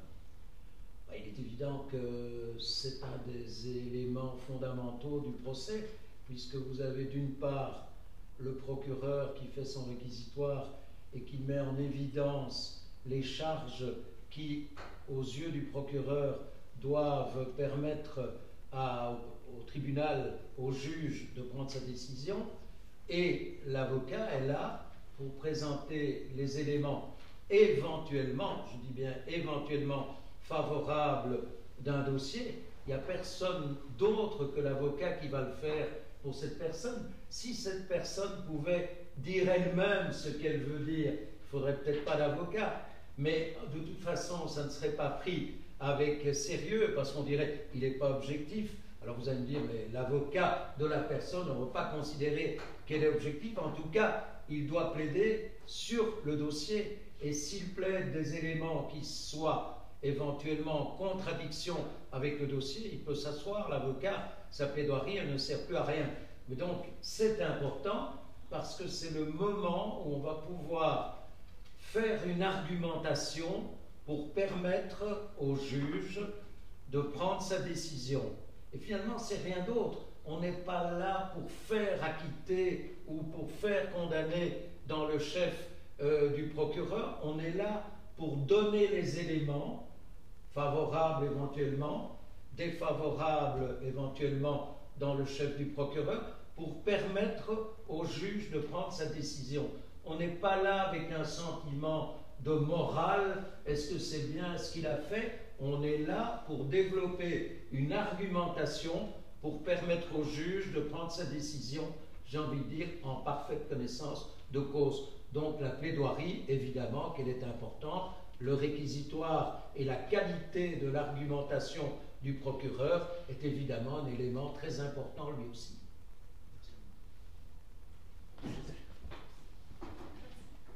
Euh, je m'appelle Marie. Euh, le dernier livre que j'ai lu, c'était une biographie, enfin, je ne pense pas que c'est celui qui l'a écrit, mais de Badinter.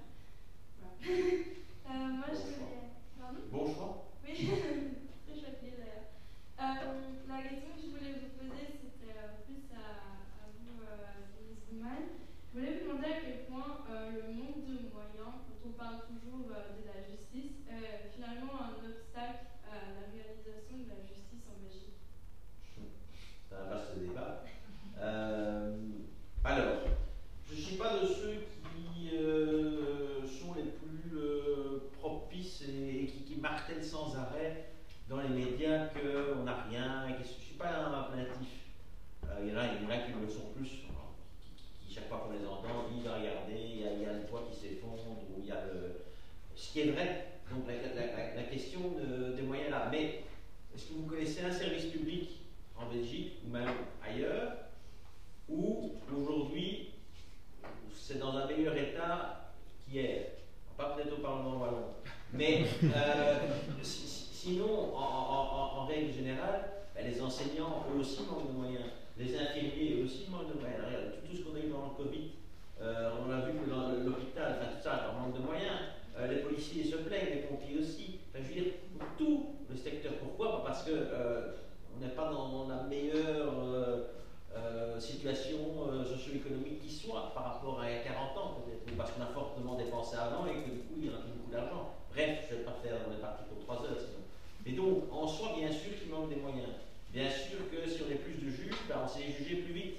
Parce que si- sinon, ben, ça c'est évident. Si euh, les palais de justice, si on a des beaux bureaux avec euh, du matériel informatique écrit, ben, on pourra travailler plus vite et on va être plus attractif. Qui dit plus attractif dit qu'il y aura plus de gens qui voudront euh, être magistrats. C'est pour ça aussi notamment que je me plains pas spécialement euh, lorsqu'on me donne la parole parce que je trouve que c'est à la fois contradictoire de toujours dire regardez dans quel état on travaille et puis dire ah mais il faudrait qu'il y ait plus de monde qui travaille.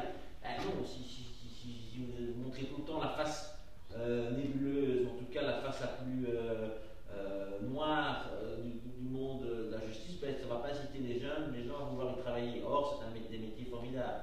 Mais donc, voilà, donc je ne suis pas quelqu'un qui se plaint tout le temps. Par contre, bien sûr qu'il faudrait plus au niveau humain et logistique, mais de par le constat que je fais, mais voilà, moi je fais avec ce que j'ai.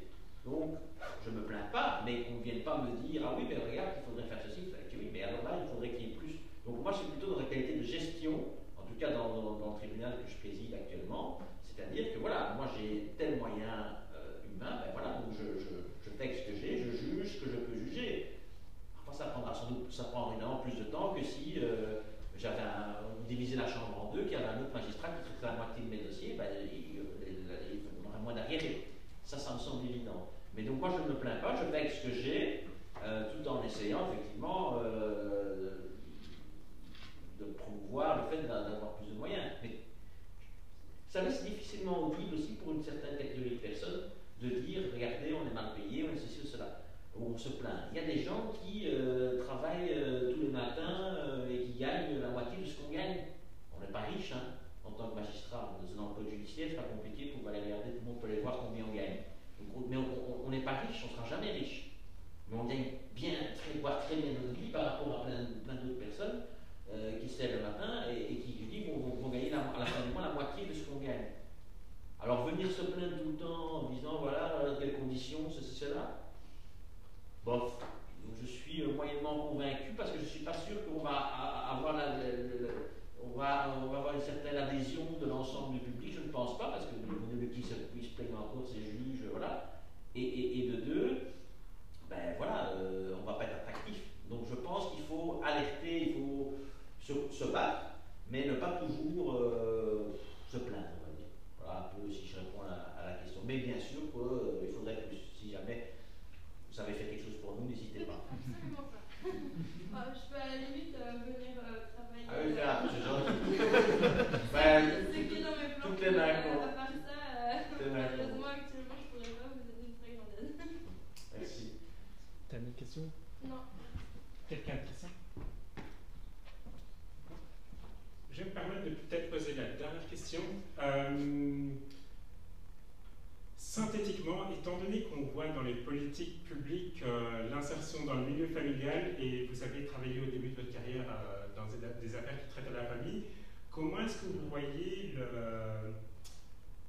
l'insertion du wokisme pour faire on va dire, à la fois au niveau de la famille, dans ce qu'elle représentait au niveau, enfin, au niveau dans les âges, mais aussi dans la délimitation à la fois du sexe et du genre dans, les dans le traitement des affaires en général?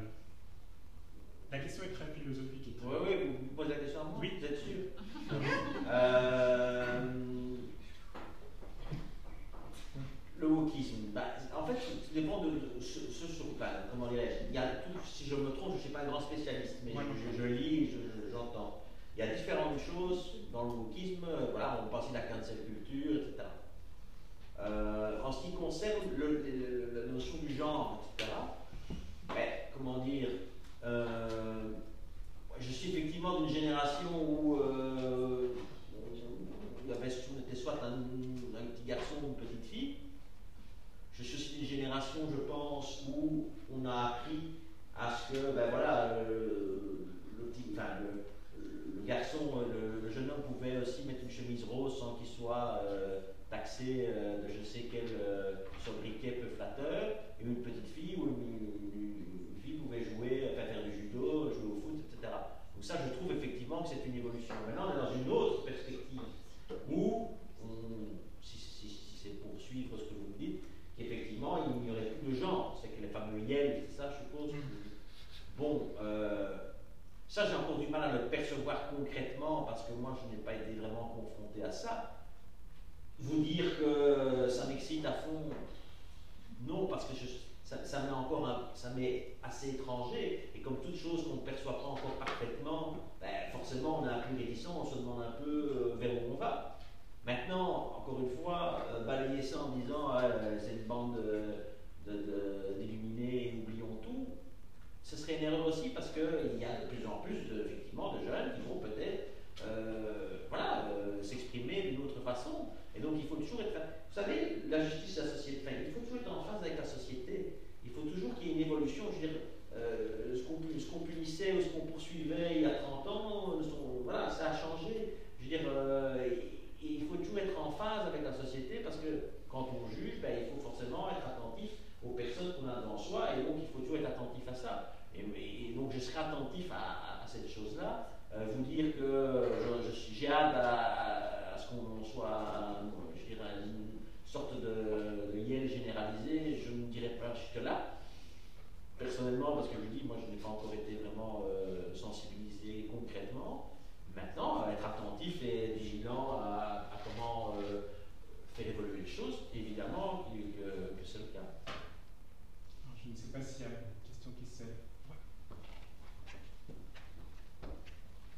Et après, on vous laisse à chacun aller acheter des livres, faire signer par vos photos.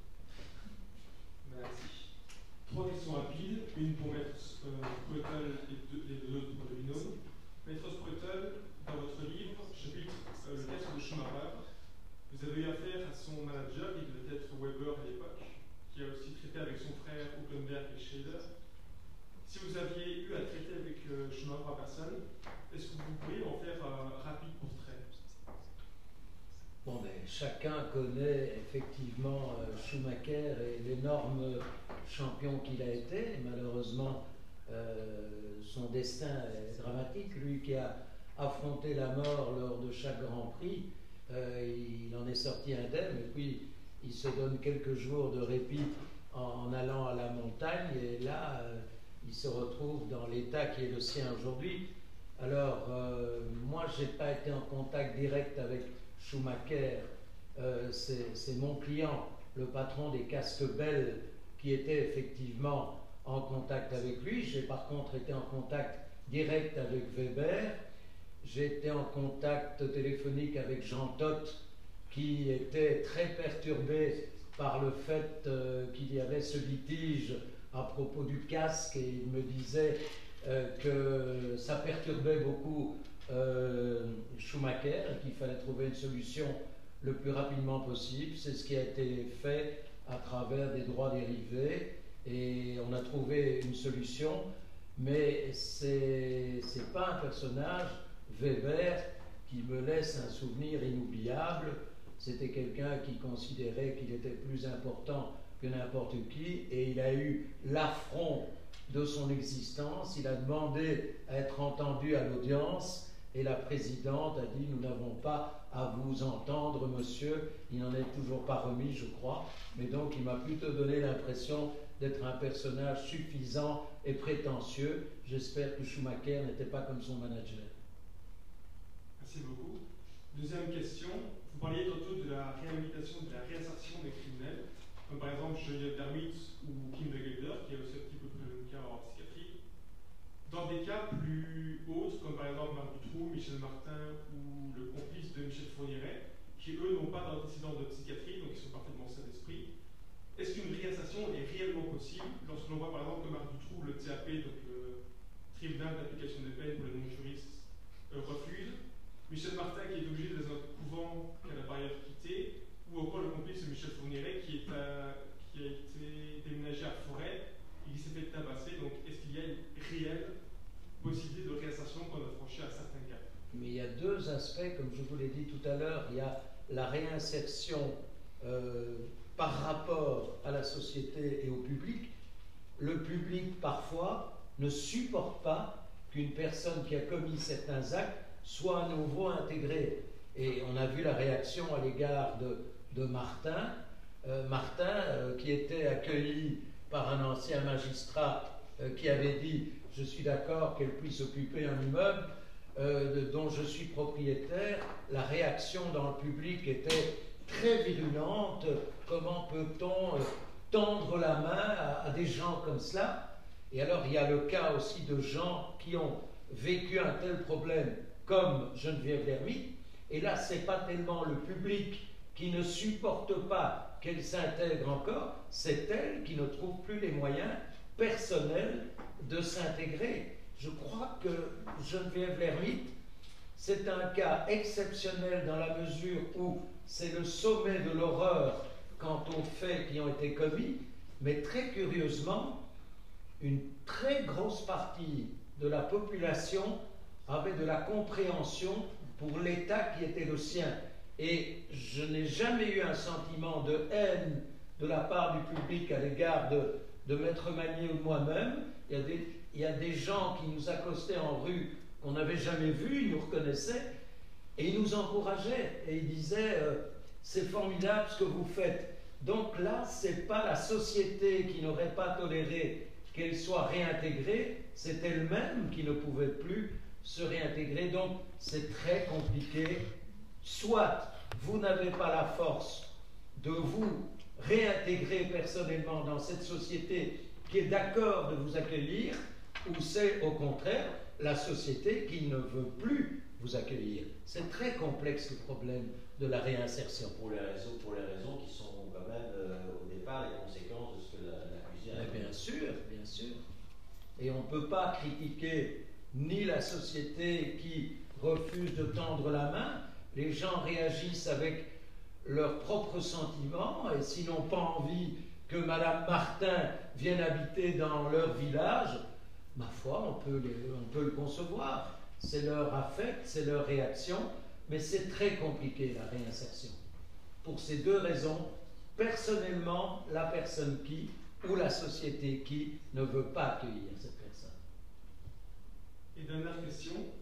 Durant les élections présidentielles en France, il y a un terme qui est énormément revenu, c'est celui de l'ensauvagement de la société.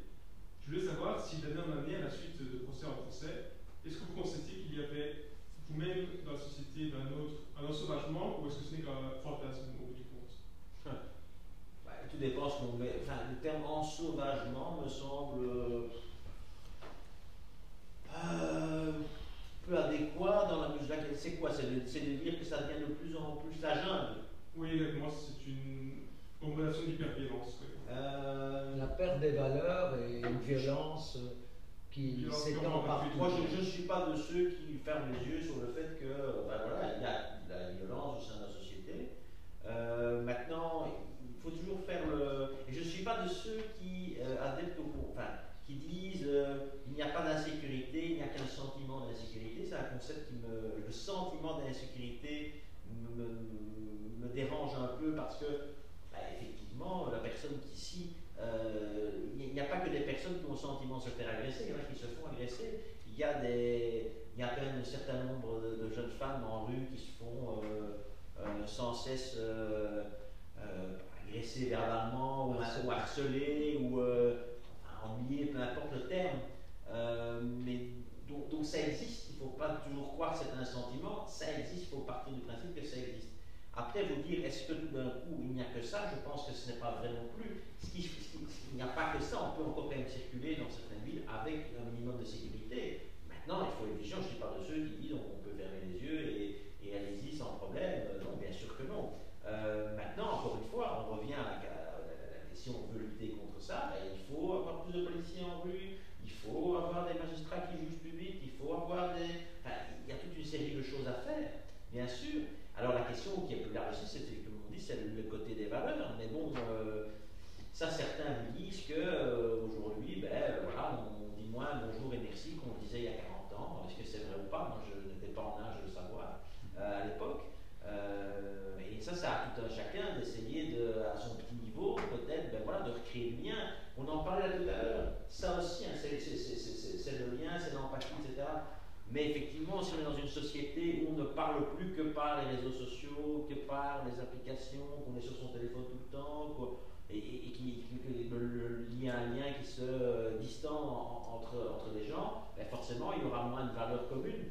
Et, on risque d'avoir plus d'une société d'opposition que si on était euh, avec plus de cohésion sociale, ça c'est sûr. Euh, je ne sais pas si ça répond vraiment à la question. Je pense qu'effectivement, il y a, je ne n'emploierai pas le terme d'ensauvagement, mais je pense qu'il y a sans doute une déperdition de certaines valeurs. Il y en a d'autres qui arrivent, et donc il faut pouvoir, on est un peu, un peu un moment peut-être charnière, où il y a un peu de style de société qui se chevauche, d'où un certain malaise. Et puis la situation socio-économique n'est pas, comme je disais tout à la meilleure, donc forcément ça crée des tensions. Euh, voilà, donc c'est- je pense que les problématiques, tout le monde peut facilement euh, poser des constats. Là, il faut interroger les politiques mais qu'est-ce que- que- quels sont les constats Tout le monde va vous dire oui, il y a ceci, il y a cela, ce que je viens de faire. Maintenant, quelles sont les solutions? Ça, j'ai pas encore entendu, moi, dans un paysage, c'est un spectre très large, des solutions concrètes, très précises qu'on peut apporter à ça. Si ce n'est déjà donner des moyens, mais ça, tout le monde dit qu'il il veut le faire, mais il faut, avoir la capacité de le faire. Merci beaucoup. Merci, merci. voilà. Un